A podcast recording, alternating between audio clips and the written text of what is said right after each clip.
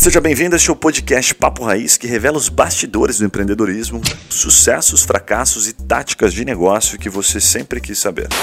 Fala galera, tá começando mais um podcast Papo Raiz. Meu nome é Yuri Melo e hoje nós vamos conhecer o mercado das cervejas artesanais e como ganhar grana para um caralho nesse mercado.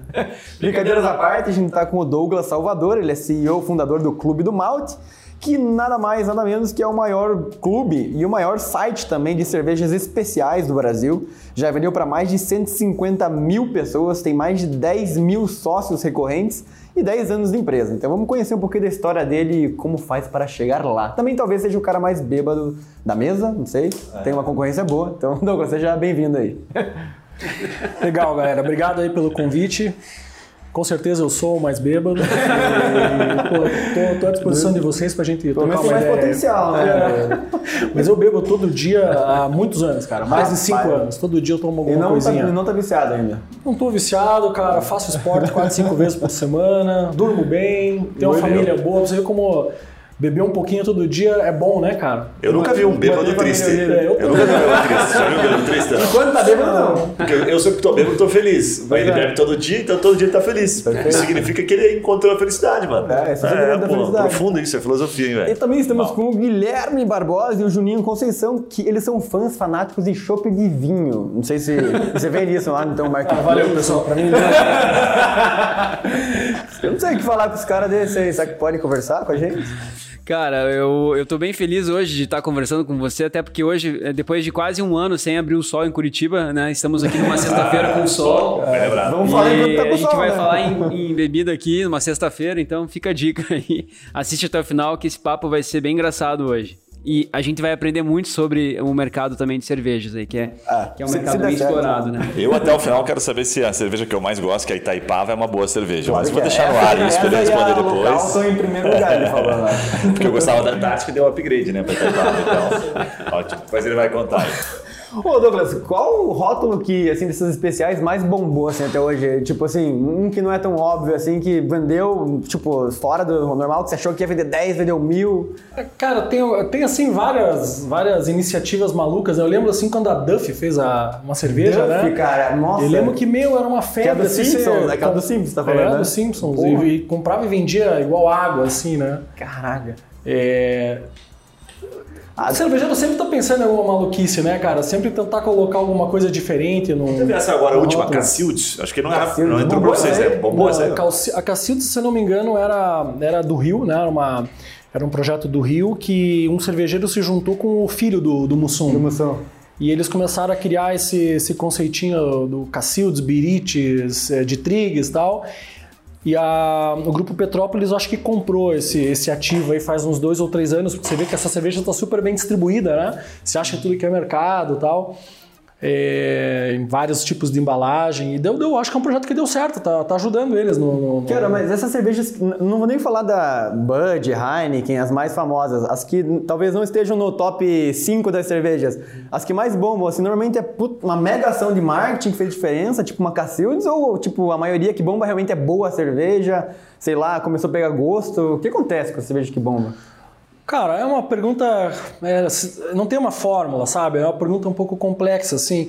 Eu enxergo o negócio da cerveja muito como um negócio assim de, de comunidade, cara. Às vezes o bombar é relativo. Por exemplo, você vai lá para é, interior de Santa Catarina, tem uma cervejaria legal e que ela bomba naquela cidade. E as pessoas não querem né, necessariamente tomar outras coisas. Então, tem muitas coisas que, que bombam. Assim, o, o Brasil está indo para um caminho semelhante a, a, outros lugares do mundo, assim, que o negócio de cerveja é cada vez mais é, setorizado, cada vez mais pulverizado.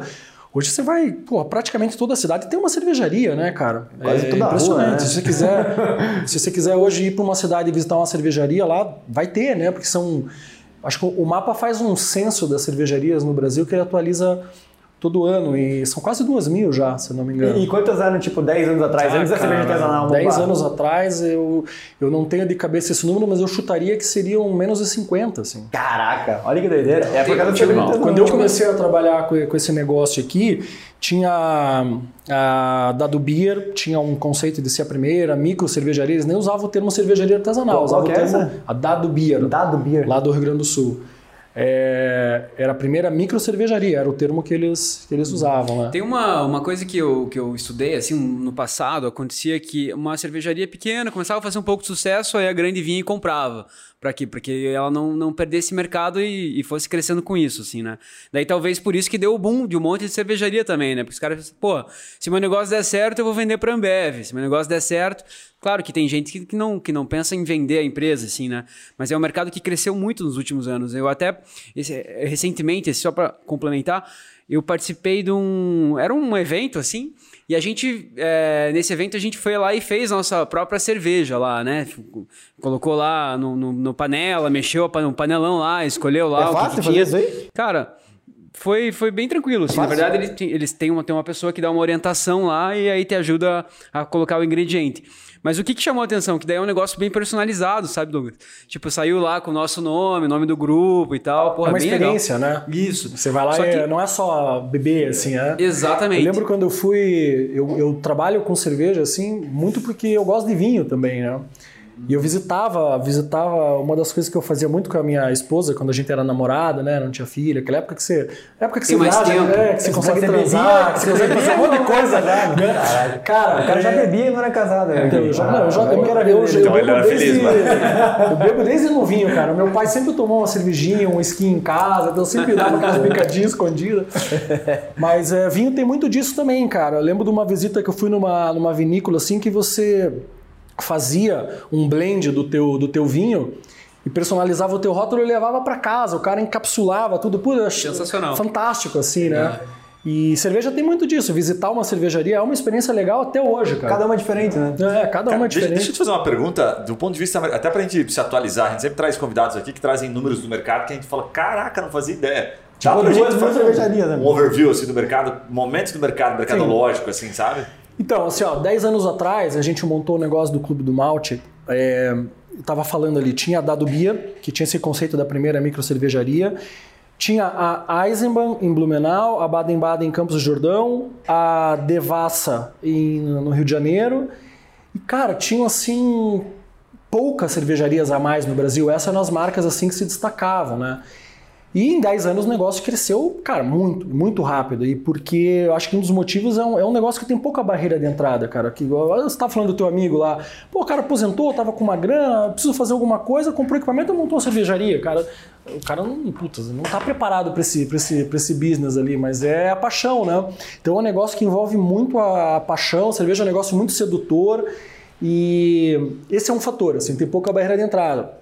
Eu acho que um outro fator, cara, é esse negócio do homebrew, né? Que estava contando que você foi no evento, fez cerveja e tal.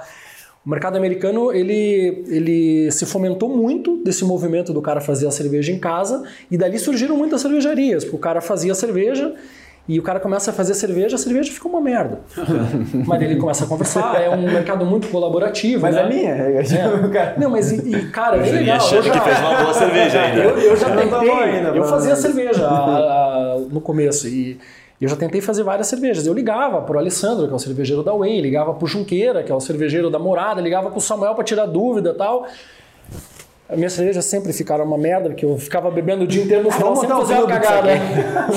Mas é, o que acontece? O cara tem uma hora o cara começa a acertar né, a cerveja. E daí ele fala assim, pô, eu vou começar a tomar a minha cerveja.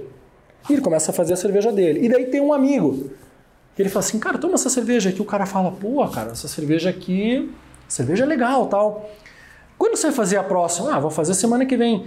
Viu, se eu te der uma grana, você não faz um pouquinho pra O mim? cara Aí o cara é fala, aí ele cara começou é a ter uma amigo. empresa. Porque ele fala assim, puta, eu vou pegar a grana do meu amigo e além dele pagar dele, ele vai pagar a minha. Puta. E assim começa um negócio, cara. O cara começa a fazer cerveja pros amigos, os parentes dos amigos, os vizinhos. os Daqui a pouco ele tá num equipamento de 20 litros, de 40, de 80 litros. E um dia ele fala assim, cara, vou largar meu emprego e vou, vou trabalhar com isso.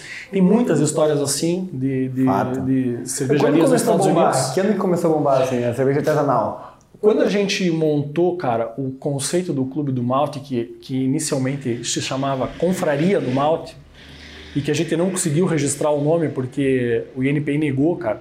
É, Negou porque tinha umas manicures em Minas Gerais que tinha uma marca é, chamada Confraria do Esmalte. Puta, E daí, velho. no- por similaridade sonora, o INPI falou: Ó, esse nome aí não dá, né? Faz a gente falou: ah, então põe clube mesmo, né? Cerveja é um negócio mais simples e tal.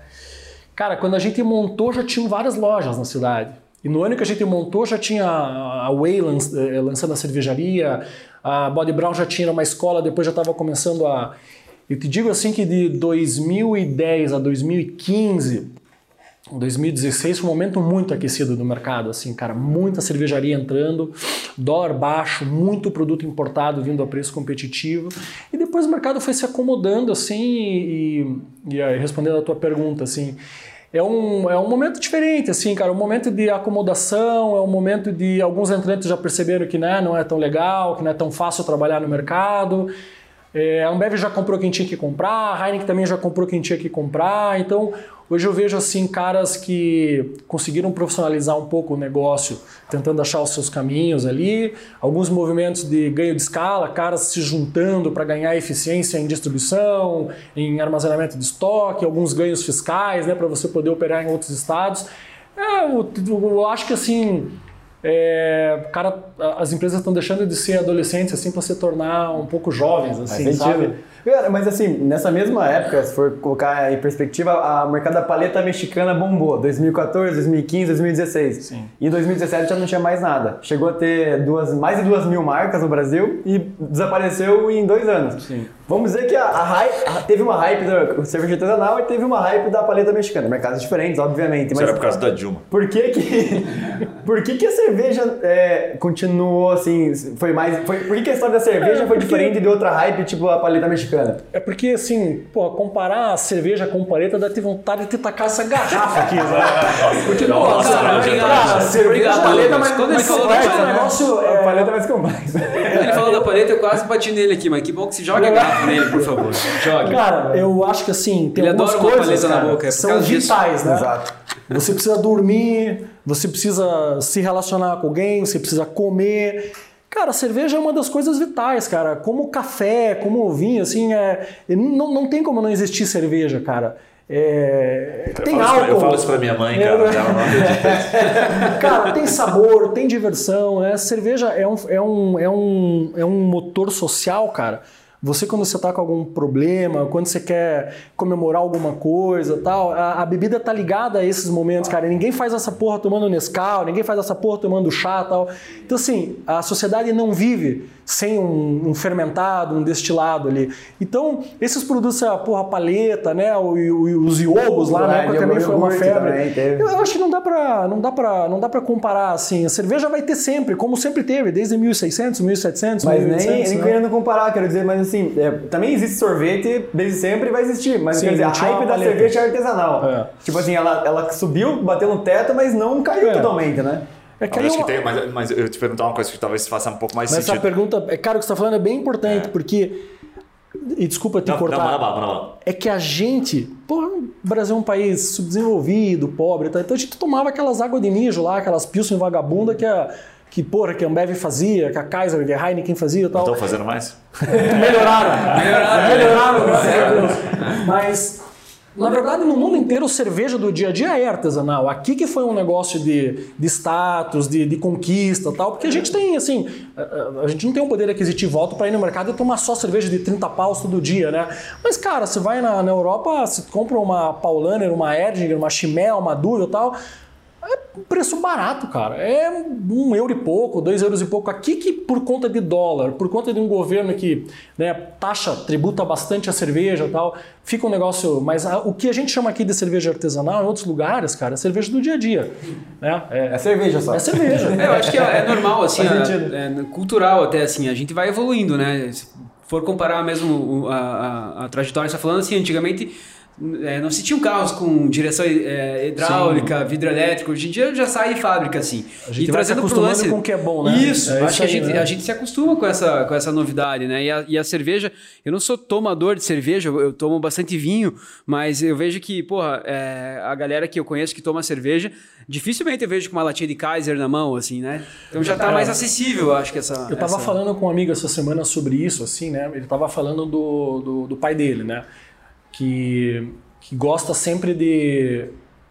Porque, cara, não adianta, ele tem que ter um. Ele tem que ter Heineken, tem que ter Bex, tem que ter original na casa dele, porque ele já ofereceu de tudo. E o pai dele tá lá na casa do sessentão e o cara não, não, ele não sai do. do uhum. né? E eu falei, cara, é interessante isso, porque eu também tenho algumas, tenho alguns amigos assim nessa idade e tal. O cara, você vê que ele até experimenta uma IPA e tal, mas ele tem que ter uma pilsenzinha em casa para o dia a dia. Agora a pesada, mais nova, eles já não, eu não sei se eles já querem tomar mais isso, sabe? Ele, ele, quer, ele quer tomar o artesanal, nem que seja o artesanal de cincão que ele toma em pé na rua com a sim, galera, sim. mas ele já fala, não, esse negócio aí, cara, meu negócio é artesanal, eu vou tomar aqui, aqui eu tiver condição, mas eu não quero mais tomar escola, sabe? Sim eu não, nunca conversei com ninguém da, da, da Ambev sobre isso, assim, mas eu acho que eles. É, é uma coisa que deve, eles devem pensar bastante em como continuar posicionando esse produto para. Ou, ou, talvez ir substituindo por um outro, assim, porque é, eu não sei se essa galera conecta mais com esse tipo de produto de quantidade e tal, né? Aham, aham. Fala galera, aquela pausa rápida para te fazer uma pergunta. E se você ou a sua empresa pudesse ser mentorado por alguns desses empreendedores que passam aqui pelo Papo Raiz? Ou se os seus produtos ou serviços fossem divulgados aqui para o nosso público nichado de empreendedores de diversos portes e segmentos? Gostou da ideia? Fala com a gente pelo Instagram Papo Raiz que eu te explico melhor essa oportunidade. Voltamos ao episódio. Thank you.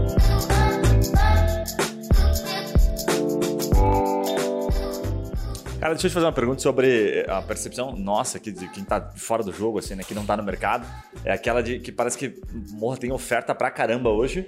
E a, a, a dúvida que eu, eu, fico é tipo, a demanda acompanhou a quantidade de oferta, assim, tem muito rótulo, é confuso escolher.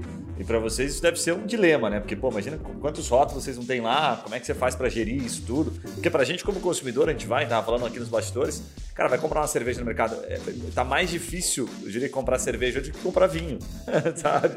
Porque são, são é muita variação, pouca cultura pra gente. Como é que tá isso? Sim está em desenvolvimento, né? Como o vinho também. Há, há, muitos anos atrás as pessoas não sabiam o que era Merlot, Pinotage, Shiraz, ah, é, Gewürztraminer. O cara olhava no nome e falava assim, né? Vinho para mim é Marcos James, cara. É Lipson é. Milk aí, Almaden, né? Campo Largo. O cara das antigas, você tem uns vinhos aqui que nem existe Tô sempre pé de galinha aqui, ó. Você pega o cara no pulo, né? Cara, você tem uns vinhos que nem existe mais. Não existe ainda. Vinho do avô Campo Largo, o vinho mais vendido do Brasil em litros. Mas eu, a gente, por exemplo, classifica lá em personas, né? Então a gente coloca o, o cara que é o prospect, é o, que é o cara que não toma ainda essas cervejas artesanais, mas ele já percebeu que tem algo diferente. Tem o entrante, que é o cara que ele começa a beliscar algumas coisas e tem a cervejinha do dia a dia. E tem o cervejeiro que só toma artesanal, né? Então o que acontece assim, ao mesmo tempo que é complicado educar essa galera toda para explicar o que é cada produto, Cara, nós estamos muito no começo do mercado. Tem muita gente no Brasilzão aí que não toma ainda. Ou que toma e não, não sabe. Então, assim, é, é um desafio, mas, cara, tem muito cliente para entrar nesse produto, para entrar nesse mercado.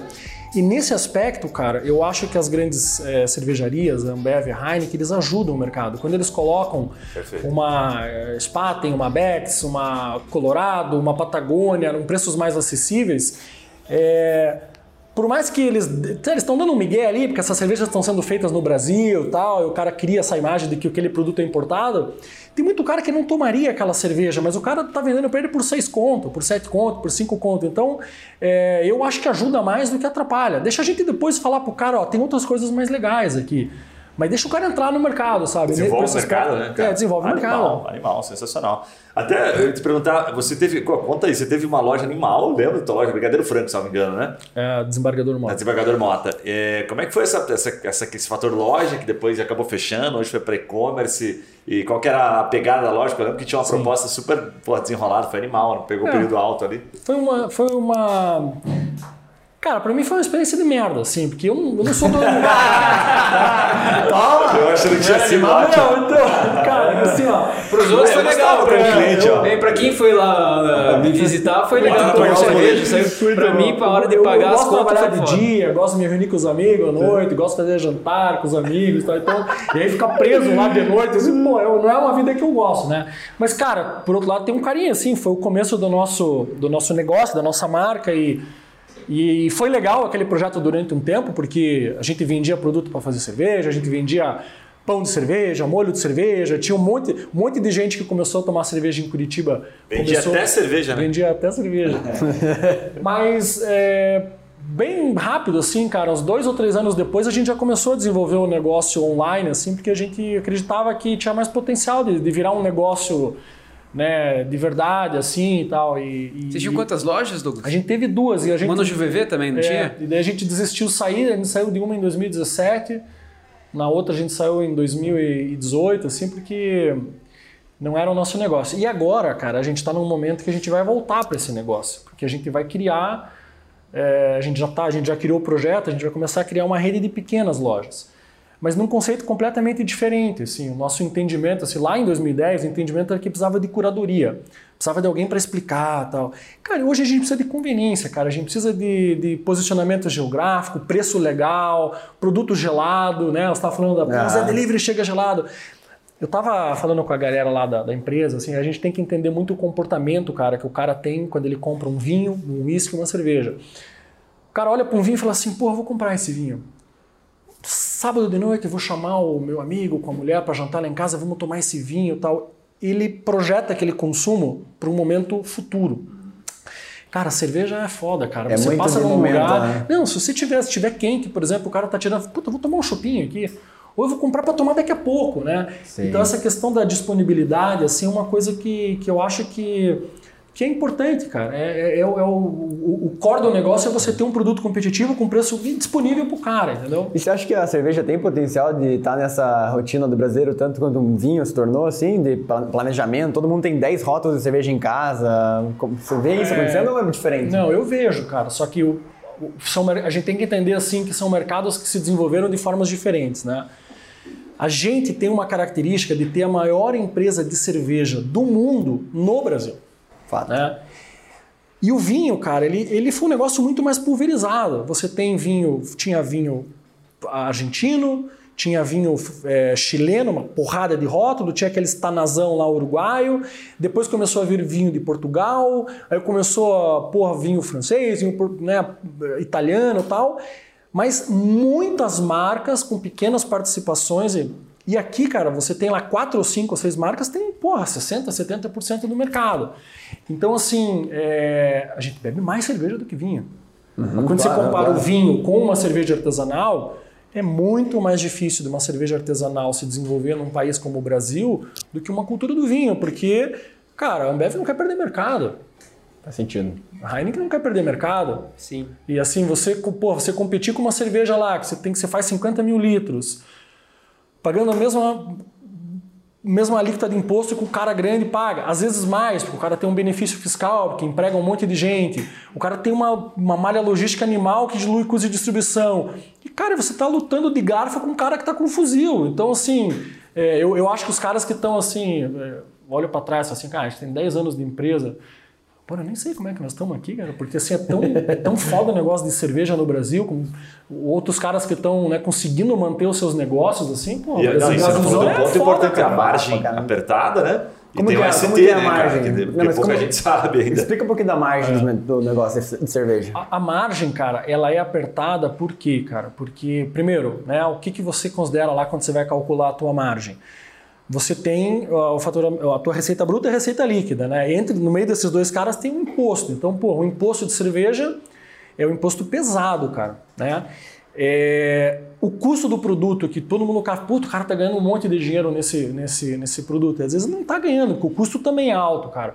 Tava falando com ele antes aqui que, pô, às vezes o dólar sobe e fala, ah, agora artesanal vai ganhar espaço, mas muita, muito produto, muito insumo do que você usa para fazer uma cerveja artesanal é dolarizado. O lúpulo é dolarizado, uma parte do malte é, o fermento é de fora, o porra, vidro, papelão tal, são indústrias difíceis, né, cara, que conseguem ditar preço, porque é um negócio mais, mais fechado. Então a, a margem é apertada porque o custo do produto não é tão barato, tem bastante imposto, e o custo para você produzir é uma coisa, o custo para você deixar um produto, colocar um produto na gôndola, é outro, cara. Para você entrar numa rede de autosserviço hoje é complicado, né, cara? Você tem que pagar alguns pênaltis ali para entrar, você fica praticamente vendendo sem ter resultado até você conseguir ganhar alguma relevância lá. É, o custo logístico no Brasil, né, não preciso nem, porra, nem falar, a gasolina tá caro pra cacete. Então, é, cara, é uma, eu acho que é uma indústria puta difícil assim, eu, cara. Quando a gente fala, né, que vocês têm 10 já, já não sei se ativos, né, mas são 10 mil sócios, né, é, ao todo. Cara, é muito legal esse número, porque se eu parar para pensar, isso é B2C, né? Você tá vendo direto para o consumidor final. E você, se o cara é sócio, você tem lá o nome dele, o telefone dele, o e-mail dele, né? Isso a Ambev não tem, cara.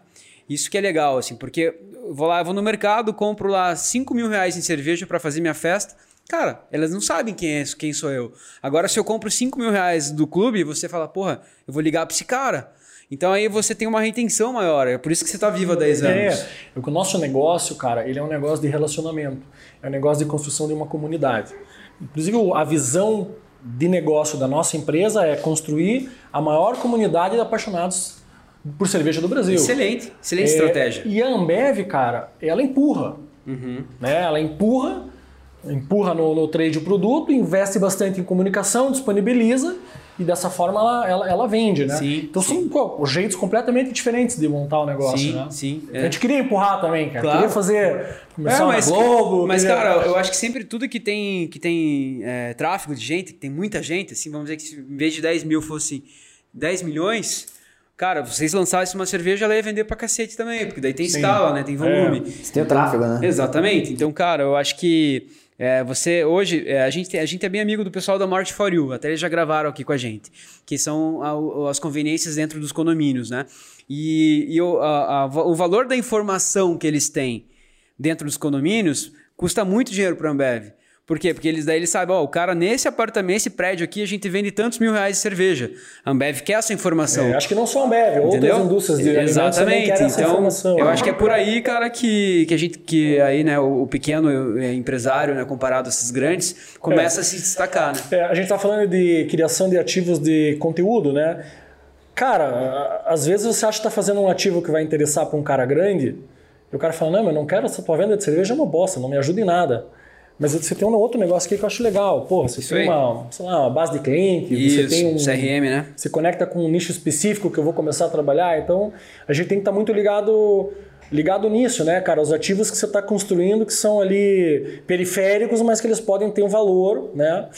Para um cara que você às vezes nem sabe, né? Cara, o, o, Guilherme trabalhou muito tempo com vinho, né? E uma vez ele me contou a história desses clubes de assinatura de vinho, tipo a Wine e tal, que tem várias coisas pelos bastidores que a gente não sabe, né? Tipo, rótulos que se repete, o vinho que troca de rótulo, que o cara. Conta isso aí, Gui. E assim, tem alguma similaridade, assim, ou tipo na cerveja artesanal? não tem muito essa, esse jogo, assim? Como é que é a estrutura do, do clube? Eu ia perguntar assim? para você sobre as variações de cerveja dentro do, do, né, do, do, clube ali e a dificuldade disso, né? Porque deve ter uma logística, pô, são 10 mil pessoas, então, então depois tem que deixar disponível para o cara comprar e tal. Mas o que eu contava por ele era o seguinte, né? A gente chegou a importar vinho, enfim, chegava a produzir no Rio Grande do Sul. E aí, cara, cheguei numa vinícola uma vez, para deixar bem fácil a história. Cheguei na vinícola e falei, cara, uma vinícola no Chile, uma vinícola grande, assim, tal, puta cooperativa. E aí ele, eu perguntei, cara, quero levar esse vinho aqui. Ele falou, ah, mas o vinho aqui, a tabela era assim, era varietal. E lá nem tinha desse jeito que a gente vê aqui, reservado, gran reserva. É varietal, soft, daí soft com um chipzinho de madeira para dar um gostinho e tal. Tinha algumas variações. De madeira é sacanagem. Cara, daí, ele, a hora que ele, ele mostrava o vinho pra gente, assim, um rótulo, ele falou, ah, mas não se apega ao rótulo, né? O chileno contando. Daí eu, pô, mas como é que é a história aqui? Ele falava, olha, esse vinho aqui já vai pro Brasil por essa, essa, essa, essa, essa outra que é importadora. Então, tipo, tinha umas 20 variações. Às vezes o mesmo rótulo, líquido, o mesmo vinho. E a Wine, ela tinha, ela tem exatamente essa dificuldade. Salvo engano, a Wine estava com 150 mil associados. É um troço absurdo. Eu vi um podcast dele, tá, tá absurdamente grande. Cara, é, é um volume absurdamente é, foda de controlar. Então existe isso no mundo vinho. No mundo da cerveja, se repete ou não? Cara, coincidentemente eu tive ontem na Wine. Eu sou bem próximo deles. A gente tem, tem alguns umas conversas em conjunto, assim, e estão com 240 mil sócios. 240 mil? e a Wine se tornou... Cara, a pandemia, os caras ficaram é. em casa, né, mano? A Wine, se... a Wine se tornou esse mês o maior importador de vinho do Brasil, passou a continuar. Já era? Meu Deus do céu. Então, então é é um mercado que veio, veio, veio forte, né? Se, se, dois, se for dois vinhos por pessoa, no, no, mínimo é meio milhão de garrafas por é. mês, é. todo mês, no mínimo, né? Porque imagina a gente mais, toma né? mais do que duas por mês. Assim. Então, deve Mas ser. A, parte mais legal da Wine ter 240 mil é que ela passa a mandar no mercado. Ela manda muito no mercado na importação, porque ela chega e fala: quero 240 mil garrafas desse vinho aqui, por exemplo, no clube. né? Não é assim que exatamente a banda toca, mas é mais ou menos assim. Mas, cara, tem uma, uma coisa na tua pergunta que é, que é interessante, que é assim é, a cerveja é um negócio muito rápido, né? Ele não tem uma safra, você não precisa esperar vários meses, uma uva ficar pronta, e daí, naquele momento que você tem a safra, que você colhe, que você produz, você tem que tomar uma série de decisões tal. Cerveja você consegue fazer uma IPA em 10 dias. Então, assim, você não precisa fazer uma IPA e ficar engarrafando com várias garrafas diferentes, né? Mas é, isso, isso acontece na cerveja sim, cara. Às vezes o cara, quando ele tem uma cultura de exportação, ele trabalha marcas diferentes num produto que é o mesmo para ele conseguir respeitar o posicionamento de comportamento de consumo nas praças onde ele está vendendo tal. E é benéfico, a gente fala isso porque, na verdade, não tem nada de errado nisso. Porque, é, é, inclusive, a gente fazia isso. A gente pegava dentro de uma vinícola nacional, né, não vou falar o nome para não ficar chato, mas a gente pegava o produto dele, triplicava o preço só por causa de uma embalagem. A gente lançou na época uma embalagem espumante chamada Doc Duo, que era uma, essa eu posso contar porque era nosso, e a gente colocava um sleeve. A gente pegava uma garrafa, cara, verde, e colocava um sleeve mais. e cobrava mais. Cobrava três, chegou a cobrar três vezes mais. E o cara não entendia por quê. Ele falou, cara, isso aqui é valor percebido. O famoso assim, golpe, famoso é louco isso. Como, é, é um, é um mercado onde o marketing é estratégico, né, Total. cara? Porque é um mercado de percepção, né? A Dan, né? A Estrela Dan é uma cerveja, cara, a Estrela Dan é muito legal. A cerveja, assim, o cara poderia conhecer ou não conhecer. Sabe? O cara que conhecia falava, ah, tipo, isso é uma cervejinha normal. Mas o cara que não conhecia e olhava a Estrela Dan na, na, na... Qual que é a diferença? Ela tem uma estrela, ela é espanhola, né? Ah, ela é conhecida lá, em Barcelona, principalmente, né? Você sabe me contar melhor do que eu. Mas a garrafa era bonita. Era uma garrafa, sabe, estilosa. Essa é a Inédit, né? Eu acho que era Inédit. É. Cara, todo mundo queria aquela é, garrafa. É que esse Comprava pela garrafa. Ele foi, ele foi, desenvolvido, se não me engano, com um chefe famoso é. lá da Espanha. Ah, mas tudo é assim, cara. Na época que tinha locador, existia locador, eu pegava, alugava o filme pela capa, né? É. A gente. A gente você ia numa outra sessão. O cara que não. É, cavalo, você gostava de cavalos. proibidas. Cara escondidas, os caras escondidinhos. Proibidinhas. Ele gostava de cavalos. Mas, cara, até, até hoje, né? Você vai, vou comprar um vinho, não conheço. Porra, pega a garrafa na mão, vê se a garrafa é mais pesada, se tem aquele, aquele furinho para segurar embaixo. Os, cara, os caras engarrafam os produtos mais legais, em, garrafas mais legais. Cara, sim. mas o costume. É, é, eu vou falar uma história que eu vi, assim, pode ser que seja muito isolada, né? Fala mas que é de um tava... amigo, mandou Não, eu tava lá, eu fui pra Munique lá, e lá eu vi muita gente tomando cerveja de um litro quente. Tipo assim, esse costume. Quando digo quente, temperatura ambiente, né? E quantos graus estava lá? Não, era verão. Era verão. Então... Era verão. Então não estava menos do que 20 graus, 25 graus talvez. E é normal isso? É o hábito do brasileiro que é tomar gelado não, ou no mundo inteiro é mais gelado? O brasileiro não toma quente, cara. É, então não toma. Mas fora toma? Muito é uma casa isolada. Então, isso. eu quando eu, eu fui também para Munique lá, é, eu não vi a galera tomando quente.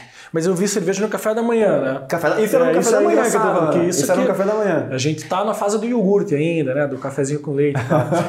E... Ele come bisnaguinha e Yakult. Você é, é uma outra geração anterior, né? Cara. Mas eu, eu acho, eu acho que o brasileiro gosta de tomar ali é, refrigerado, assim, cara. Essa é, tomar o né? Eu tenho uma, uma, uma dúvida, tá? É, assim, a gente, né, falando de um processo bem industrial, tipo Skol, né, essas cervejas em quantidade, daí é mais fácil, porque é tudo por máquina, robô, enfim, né, que para que, ela, que elas fiquem com o mesmo gosto, né.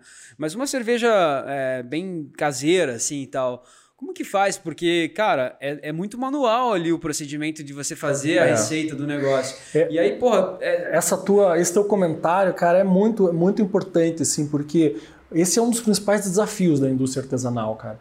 Que uma, uma coisa que assim a gente uh, pro, pro cara conseguir manter um padrão de bebida, fazer a Antártica original, ser sempre a Antártica original, assim, cara, tem muita tecnologia, muito processo envolvido, muito controle, controle fabril, controle de laboratório. Então isso é uma coisa, cara, que as grandes cervejarias são muito boas, que eles chamam de padrão, cara. O produto tem que ter um padrão.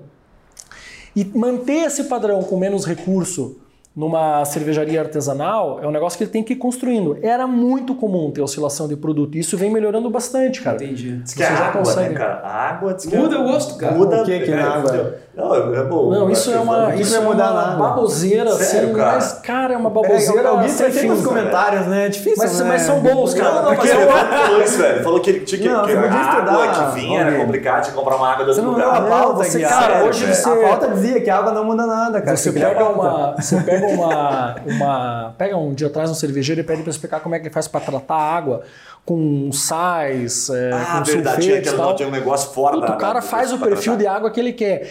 A dificuldade, assim, a, a, cerveja, né, ela também é feita de um negócio que planta, que sai da terra, que tem uma, uma safra ali. Então, assim, uma característica de um, um lúpulo mosaic, centennial, porra, que você colheu num ano. No outro ano aquela planta não vai dar um, não vai te dar um exatamente igual a, a característica da, da planta ali. Então o cervejeiro tem que fazer algumas compensações, cara. E, e às vezes acontece, acontecem coisas assim também. A safra foi ruim, por exemplo. Cara, o, o, preço dispara porque o cara não teve uma produtividade tão grande. Daí os caras grandes compram, pô, os pequenininhos não conseguem comprar. Ele fala, cara, eu tenho que colocar aqui outros lúpulos que tenham características parecidas para tentar porra, manter essa. E isso é um negócio, cara, super interessante da, da cerveja e que é uma complexidade com grande no tempo, que vai muita pouca matéria-prima na cerveja. Mas até onde a cerveja é artesanal? Tipo assim, qual que é o momento que você diria assim, cara, não, essa cervejaria já não é mais artesanal? O que, que é a diferença no processo? Cara, eu, é uma resposta que eu não tenho, eu não tenho para te dar, porque é, é, muito de alguém tomar uma, um critério, né? Por exemplo, o americano ele, ele considera por um volume de litragem. Agora, por que, que ele chegou naquele volume? Não sei. Ele fala assim, ó, cara, se o cara produzir até um milhão e meio de litros por mês, ele é artesanal. Um milhão e meio e um litro a mais... é, já é tradicional. então, assim, você vê como é difícil você ter uma, uma resposta. E, e lá nos Estados Unidos tem uma, uma história assim, tem muitos caras que não querem, o cara quer crescer até um tamanho e depois ele não quer crescer mais porque é, muda a, a categoria, Sim. a classificação de impostos. Ele fala assim: não, cara, deixa eu ficar nesse um milhão aí que se eu produzir um Abre várias CNPJs, assim? É. O brasileiro já abriria várias CNPJs, vários estados. O brasileiro né? já ia meter um gato no relógio do fermentador. ele... Não tem essa conta, Eu ia te né? fazer uma pergunta sobre as variações de cerveja. Aí você citou um nome que, nossa, gerou até um uma provocação interna que você falou de cervejeiro. Eu e o Yuri temos uma história muito boa, mano. Uma vez nós quase apanhamos de um cervejeiro. A gente não vai lembrar o nome do cara, cara velho. É uma história interessante, não vamos cara. falar, cara. É, não, tem, tem uma cervejaria aqui em Curitiba e ela era relativamente grandinha, assim, mas né, de, de cervejaria boutique zona, assim. E aí o cara que estava investindo nela convidou a gente para prestar uma consultoria estratégica. Faz uns cinco anos, ele falou, pô, cara, o negócio não está indo muito bem. E tinha algumas variações de cerveja. A gente foi até lá. E aí sentou lá, ele era só cervejeiro. Cervejeiro, eles têm um estereótipo, assim, né? O cara era um barbudão, gigante, assim, cara, sei lá, de uns 140 quilos, fácil, alto, assim, alemão, velho. Porra, o cara E aí eu e o Yuri, sent... cara, sentamos, cara, você viu uma cerveja, e o cara com uma cara fechada o já, Gui né? meio feinho, eu meio magrinho. Cervejeiro. Assim, não, ele era mais magro que ele é agora, rapaz. Daí começamos... E era mais feio. É, ele era mais feio. Começamos a fazer algumas perguntas, assim, ó, que daí vai conectar com a minha pergunta. Falando assim, cara, beleza, fala um pouquinho da curva A pra gente, o que mais vende. E aí o cara, pô, essa aqui vende mais, essa aqui não sei o quê. Pô, e aí sobrou, sei lá, umas três, quatro variações de cerveja. E essas aqui? Ah, essa daqui tem que ter no portfólio. Ele começou a se justificar e aquela cerveja estava puxando um puta prejuízo, né, cara? E aí a gente, não, legal, cuidando, pisando em ovos, estamos aqui para ajudar, né? Mas, pô, essa cerveja talvez a gente tenha que rever, né? Você tá fazendo, mas ela não tá vendendo. Cara, o cara deu um tapa na mesa, velho. Assim, tipo, falou alto com a gente, assim, gritou, mano. Aqui ninguém vai mudar porra nenhuma e não sei o que. A gente no meio de uma reunião, tipo, super tomando um gole de cerveja assim, cara, esse aqui, velho, quase entrou embaixo da mesa. Nós, nós tínhamos certeza que nós ia apanhar. Aí, resumindo a história, sabe essa história não? Exato. Já, cara, saímos correndo da cervejaria quase, quase apanhamos. Não, passou perto. O, o, o investidor ficou puta envergonhado, Ficou mano. muito envergonhado, Porque ele chamou cara, a gente e ele queria fazer dinheiro, a gente ia ajudar a parada. Mas ele errou em chamar vocês, né, cara? Um piada de 15 anos, outro de 16. Prestar consultoria do quê, né, cara? De cerveja. Eu ia perguntar pra ele, porque assim, tem um monte de cerveja que empaca e deve ter cerveja vence, que é é, porra, é foda trabalhar com serviço, tem validade e tem variação, quer dizer, o cara, nesse caso ele estava justificando, cara, ele tinha que ter aquela variação para poder vender a outra. Eu falei, meu irmão, no mundo dos negócios talvez não, vamos conversar isso aqui, é. mas e aí, cara, como é que é isso? Talvez você conheça esse, esse estereótipo aqui. vamos, vamos dar uma característica dele, tipo, sei lá. Ele tinha uma barba grande. 2 metros e 20, né? 150 quilos. Localização, assim, eu, eu acho que antigamente, assim, você fazer um fermentador e vender todo aquele fermentador, assim, podia demorar, né? Mas acho que hoje Hoje acho que é um problema menor, assim, porque acaba vendendo, assim, cara, o mercado cresceu um pouquinho, então, por mais que ele gire numa velocidade menor, assim, ele não vai mais perder o produto. É difícil hoje o cara né, perder o... Deixar vencer a cerveja é difícil. Deixar vencer. Ano passado foi ano que foi ano bem atípico, assim, né, cara? Porque os caras, eles, eh, as cervejarias artesanais dependem muito dos bares para girar, né? E, porra, o bar tava fechado. Pois é, então, cara. muito cara não invasava, não enlatava, não tinha entrada em, em rede de autosserviço e tal. Então, assim, bastante produto ficou com, com validade, né? Mas respondendo a tua pergunta ali, cara, é, as estratégias mudam, né? A estratégia desse cara era fazer um produto bacana, conceitual, para ajudar a vender um, né, um menor tal. Não sei, eu no fundo acho assim que os cervejeiros, assim, eles não gostam de fazer o produtão de entrada lá, Pilsen Zona, porque... Claro Pilsenzona Tem nada é, deixa especial. deve fazer, né, cara, especial. né? É, então, tipo assim, acho que é mais assim. isso que pega pro cara, né? O cara fala, não, porra, vem esses caras aqui agora, já é uma merda, agora o cara quer estragar tudo. A única coisa que eu tenho de boa é dar uma pirada e fazer uma receita diferente. Tipo isso. Cara, Cara, mas eu é acho isso que assim, falando de varejo, né? de Ô, Maninho, mas deixa eu só fazer uma pergunta para não perder favor, o que você por favor, antes ainda. por favor. Chopp, velho. O mercado de chopp é um negócio totalmente paralelo, né? E a gente acha que chopp é um negócio totalmente diferente. Alguns caras já me ensinaram, falaram, cara, você tá tomando a mesma Como? coisa. Totalmente diferente. paralelo? Não, é, pô, paralelo porque, cara, se, por exemplo, a gente sai tomar direto. Aí, pô, chopp é o que a gente. Ah, vamos tomar chopp. É, entendeu? é. Então é, é um mercado de paralelo no sentido de que ele gera um faturamento absurdo. Como é que é essa divisão desse mercado de chopp? Como é que vocês enxergam o chopp? O critério do Gui é o chopp mais barato e mais gelado. Ele não, vê, não vê mais não nada. É bem assim. Eu gosto de tomar um IPA Não, eu vejo assim, Não é ó, assim. o, o chopp é um produto estratégico. Para um, um um modelo de negócio desse, de cerveja artesanal, é estratégico. Por quê? Porque, cara, o líquido não é o mais caro da, da cerveja, é o, é, o, é o resto que é caro, cara. O resto é, é o custo fabril, é a logística. E o, a embalagem, cara, é um negócio que pesa pra cacete numa composição de, de preço de produto. Então, o chopp é estratégico por quê? Porque você faz, imobiliza uma parte de grana lá, compra alguns barris, mas depois aquilo é um casco, cara. Você enche e esvazia aquilo trocentas vezes. Tem uma hora que você já pagou aquele negócio e ele começou a contribuir no resultado do teu negócio ali. Então, e- esse é um aspecto. O outro aspecto é o seguinte, você pode começar a comprar 10 barris, depois mais 10, mais 10, mais 10, mais 20 e tal. Agora, se você quiser engarrafar, aí é um soco, cara. Aí uma engarrafadora é, é caro pacas. né?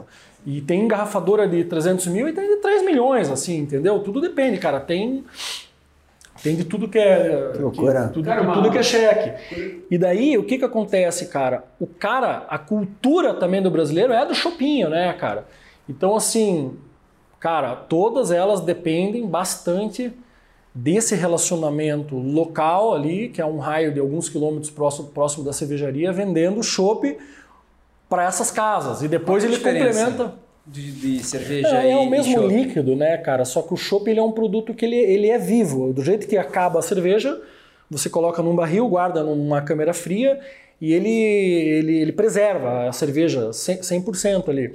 Só que ele não é pasteurizado, então se você tirar da geladeira, ele, ele apodrece, porque ele é vivo. É tipo tomar leite, assim, né? É muito parecido, né? Leite O- da vaca, você, É, porra, é lá no, no interior, Você- você vai direto. E o leite- E o leite pasteurizado, que é pra caixinha, exatamente. é. E, o, e na garrafa você tem que pegar e tem que, para aquele produto é, aguentar mais meses, né? Seis meses, um ano, depende de cada tipo de cerveja, você tem que tratar. E aí entra a pasteurização. Você, você eleva a temperatura, baixa, dá um choque, mata aqueles, é, aqueles caras que são nocivos à cerveja ali. E, e- só que nesse, nesse processo você mata outras coisas também. E daí você acaba é, modificando um pouco o produto. Entendi. né? Sentido. Cara, e falando de Clube do Malte, assim, especificamente, pô, 10 anos, 150 mil vendas já feitas, né? Ou 150 mil clientes únicos, né? Já vendidos. É, teve algum ponto da virada, assim, cara? Tipo, teve algum momento, alguma estratégia específica, algum rótulo específico, Não, cara. alguma coisa? O que, que mais O nosso- bombou, assim? O nosso negócio é bem, bem, Foi bem orgânico? orgânico, cara, bem grãozinho grãozinho, bem. é, A gente tem, cara, a gente melhora, melhora, melhora, melhora a empresa e parece que tá tudo sempre porra, por fazer ainda, né, cara? Que deve ser assim um pouco. é, o cenário de empresa pequena e média no Brasil, então a gente. Hoje a gente, é, a gente faturou 17 milhões no ano passado, assim, né? Uma empresa de um milhão e meio por mês. É, Cara, e, e, assim, tem muita coisa para fazer, assim, a gente tá sempre frustrado porque a gente não consegue fazer tudo o que a gente quer fazer, tal, né? não tem recurso para fazer. Então, a gente teve alguns momentos legais, a gente fez uma captação é, via crowdfunding em 2019, que foi pentesão, porra, a gente teve uma adesão de 600 investidores que quiseram participar Caraca, do negócio. É, captaram quanto? Captou um milhão e meio na época, assim. E era pra alguma coisa específica? Cara, era, era para algumas coisas específicas. A gente criou uma linha própria de, de, de cervejas para trabalhar com uma margem diferente no site. A gente começou a, a fazer uma gestão um pouco mais estratégica do portfólio de, de cervejas. A gente contratou algumas pessoas, fez algumas melhorias de sistema tal. Mas era um, assim, a gente estava com 100% do capital na mão, não queria se diluir muito, fez uma, captação, uma captaçãozinha menor e, e tocou o negócio, né? E daí aí veio a pandemia. Então, assim, a gente tinha uma ideia, algumas ideias de projeto, E, e, porra, foi um ano completamente diferente, porque a gente começou a. A, a gente cresceu 45% no ano passado. Que top, cara. Então, quando você cresce assim muito, muito rápido, não dá tempo de fazer porra nenhuma. Vocês tiveram Você- uma sorte, porque... Você fica só atendendo o cliente, vendendo Sim. pedido, repondo estoque. Pra quê, né? Qualquer outra coisa. A, a sorte que eu, que eu vi nesse negócio, já tinham fechado as lojas quando veio a pandemia. Já tinha. E aí vocês estavam é, forçando aonde? No site? A gente tava só, só no Então, cara, né? olha que legal, né? Porque quem tava com as lojas de rua teve que começar o processo do zero, Imagine né? quem online. tava com a rua. E daí, cara, e esse no ano é um ano que assim tá muito diferente também do ano passado e muito mais desafiador. Porque o que aconteceu no ano passado? A gente teve um fluxo orgânico, cara, de um monte de cara que estava em casa, que não tinha onde comprar cerveja em alguns casos, porque inclusive o mercado estava fechado, né? É, e ele falou, cara, eu vou comprar na internet, eu vou, porra, nunca comprei na internet, eu vou comprar na internet. Daí, aí a gente tava num momento legal, porque assim, a gente sempre teve bem ranqueado, a gente sempre fez uma SEO decente, a gente já tinha um, um tamanho legal no mercado. Cara, a gente vendeu um monte para cliente novo, Que que, nunca tinha comprado com a gente e tal. Só que o que aconteceu esse ano, cara? A pandemia inflacionou o mercado digital, cara. Os custos por clique, os custos por lead, você comprar mídia hoje tá muito mais complexo. Só que as pessoas já estão na rua de novo. Sim. Então, assim, é um momento, teve um momento muito bom.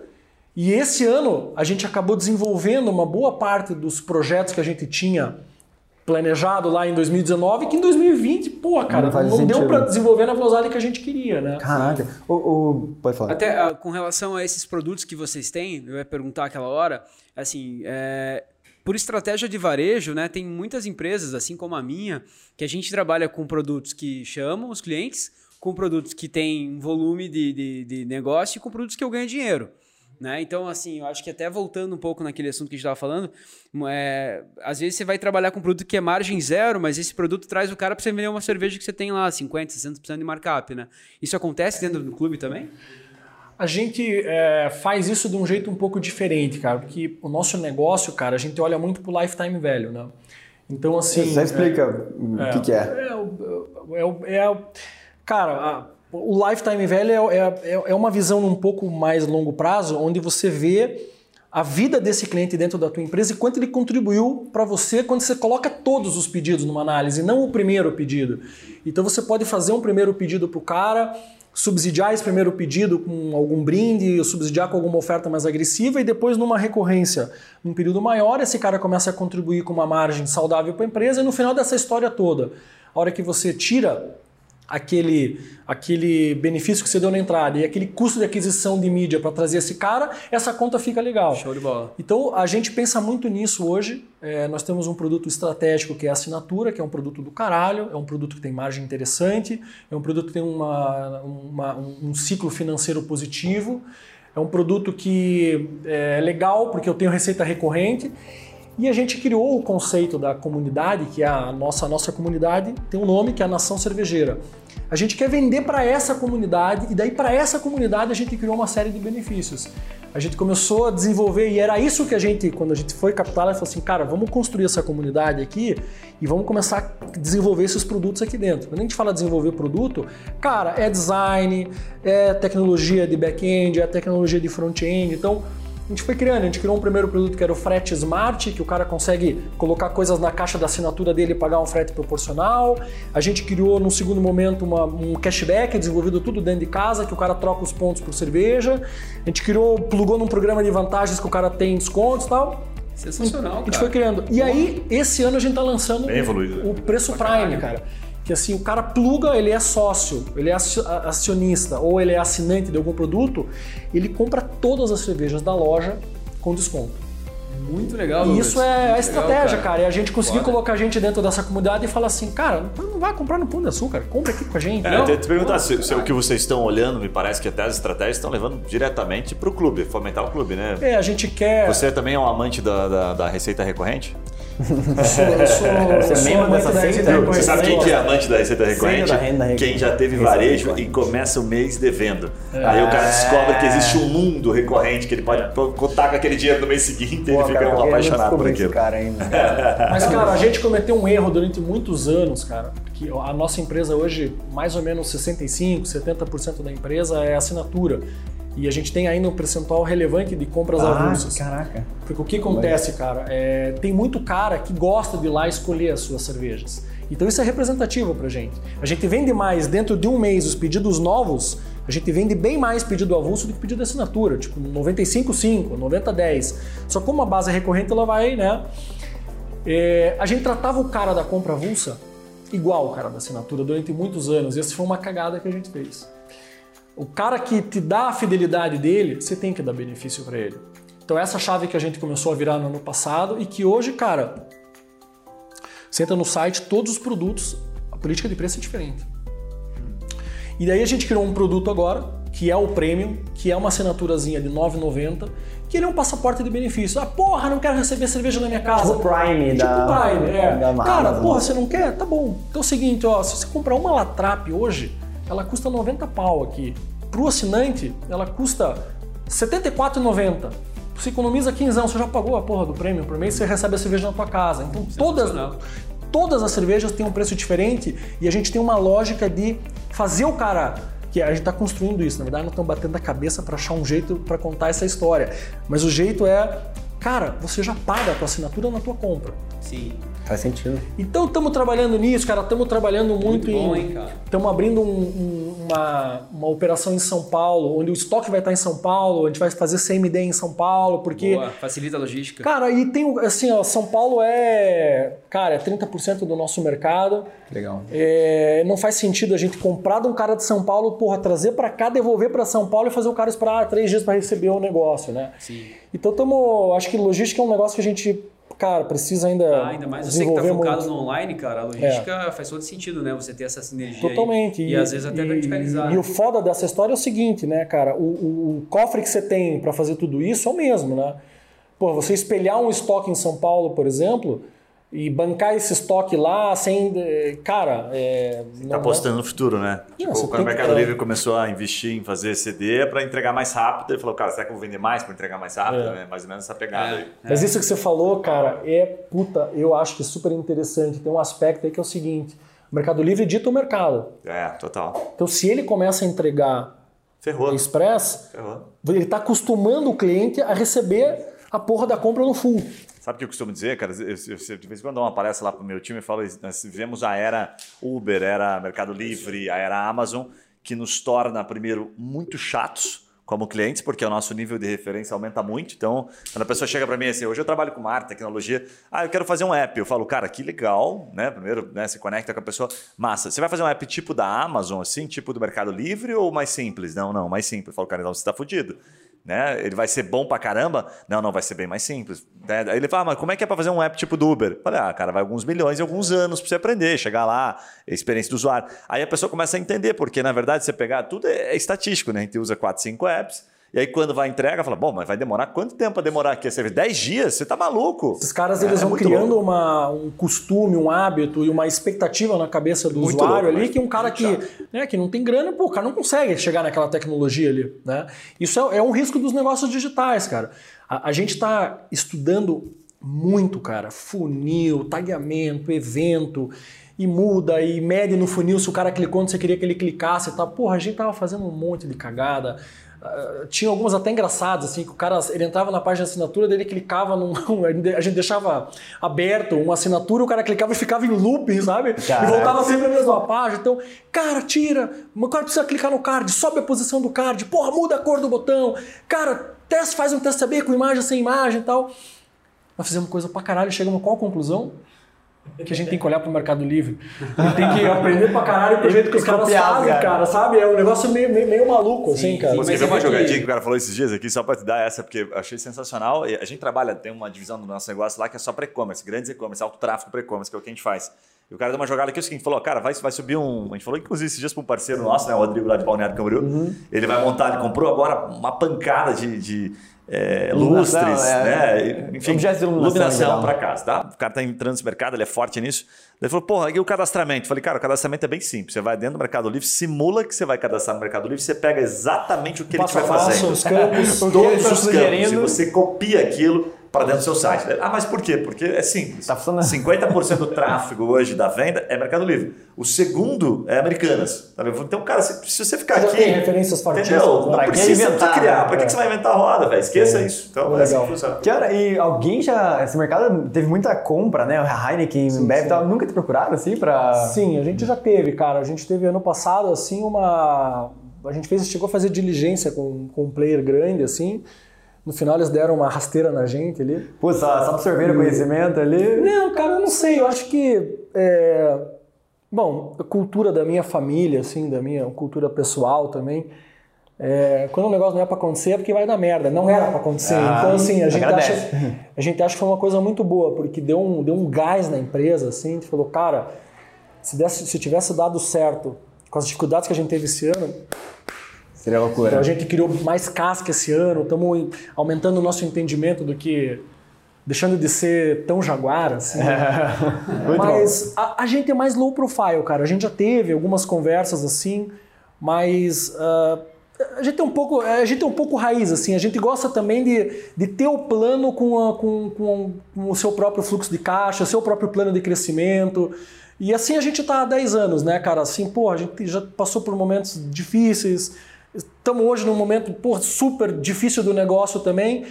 Mas, cara, tem uma comunidade de louco ali que tá junto com a gente, Tesão. né? Muito a gente, massa. a, a gente não é a cultura do. do é, eu, uma coisa que eu critico um pouco, cara, eu acho que tem uma pesada de prédio nesse movimento empreendedor hoje que eu particularmente acho uma merda.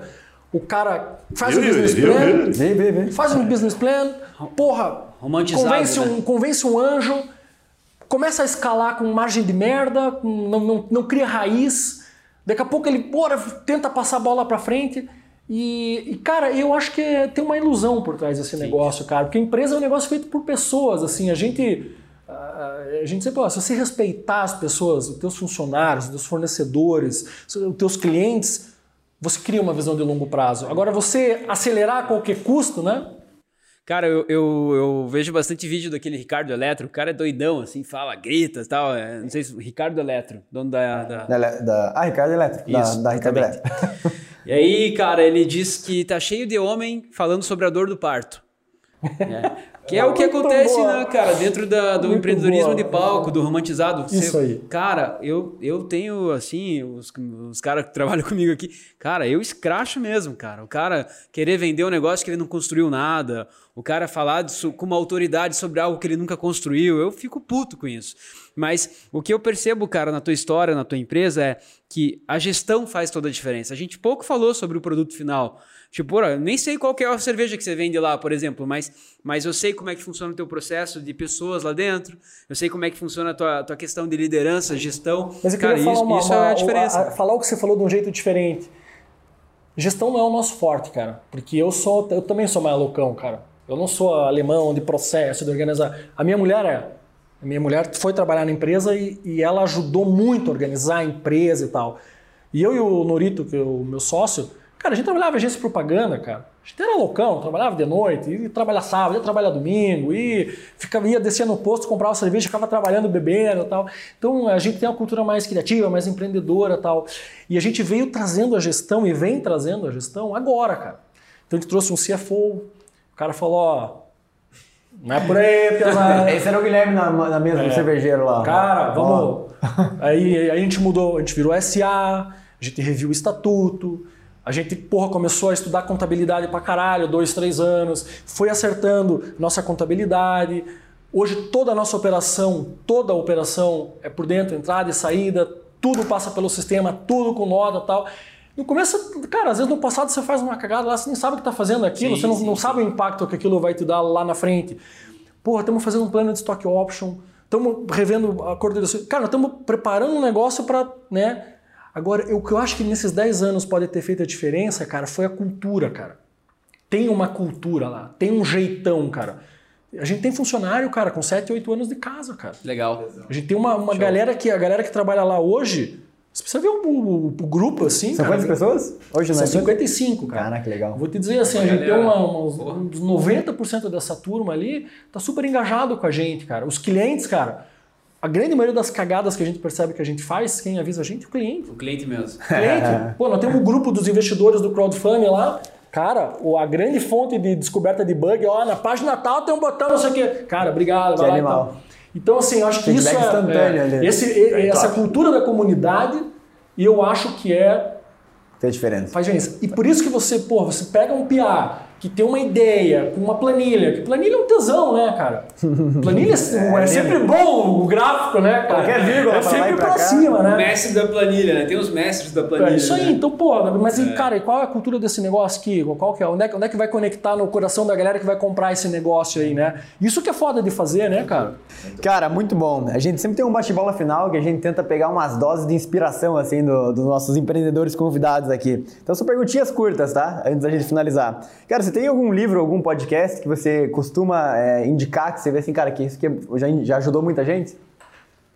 Cara, eu tenho assim, um livro que eu li há muitos anos atrás, eu já li algumas vezes, assim, é um livro que chama Positioning, que é um livro que fala sobre posicionamento, assim, que é a importância de você é, simplificar o que você quer dizer, porque quem quer dizer um monte de porra não fala porra nenhuma, e, e- e- e- criar uma referência na, na cabeça do cliente numa caixinha antes, né, antes dos outros caras. Esse é um livro de marketing, de comunicação, é, que eu, assim, me ajudou muito quando, quando eu li, né? Ah, irmão. É, mas eu, cara, vou te ser sincero, assim, eu, eu, eu, eu trabalho tanto assim, quando eu chego em casa, às vezes não, não quero mais ler, cara. Aham. Quero tomar uma cerveja, fazer um churrasco, ver o jogo do Inter. Não, se inspira mais tomando a cerveja do que lendo, né? Eu me inspiro mais conversando, cara. Eu tenho, tenho alguns grupos de WhatsApp que eu participo, assim, que eu. Eu, tenho um grupo lá, o E-Commerce Brasil, que tem, cara, pô, grandes empreendedoras do e-commerce ali. Legal. Pega telefone, cara, como é que você fez para resolver isso? Ah, você falou do Daniel, da, da, do Madeira Madeira, aham. o Scandian e o Marcelo. Porra, uma época atrás eu tava com um problemaço lá para conseguir. é, quando entrou a, o DIFAL em operação, que você tinha que abrir as inscrições estaduais nos estados e tal. Eu, cara, eu falei, cara, como é que nós vamos resolver isso? Eu falei assim, eu não sei resolver, mas a Madeira Madeira já resolveu. Pô, vou ligar pro cara, cara, como é que você resolveu? Ele falou, não, fiz assim, assim, fala com esse fornecedor. Cara, em uma ligação, pau, na outra semana que tinha resolvido o problema. Que tesão, Né? cara. Então, é, às vezes é por Cara, aí, né? é, quem que você se inspira ou segue como empreendedor, como empreendedora?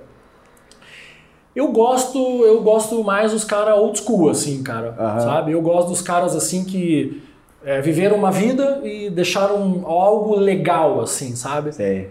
É, eu, Tipo, marca, assim, eu gosto muito de algumas marcas. Assim, Starbucks é uma marca que sempre me, me, me, me despertou muito, muito, muito amor, assim. É. Eu me inspiro em outras coisas também, por exemplo, é, clube de futebol, assim, né? Porque o cara gosta tanto daquele negócio, né?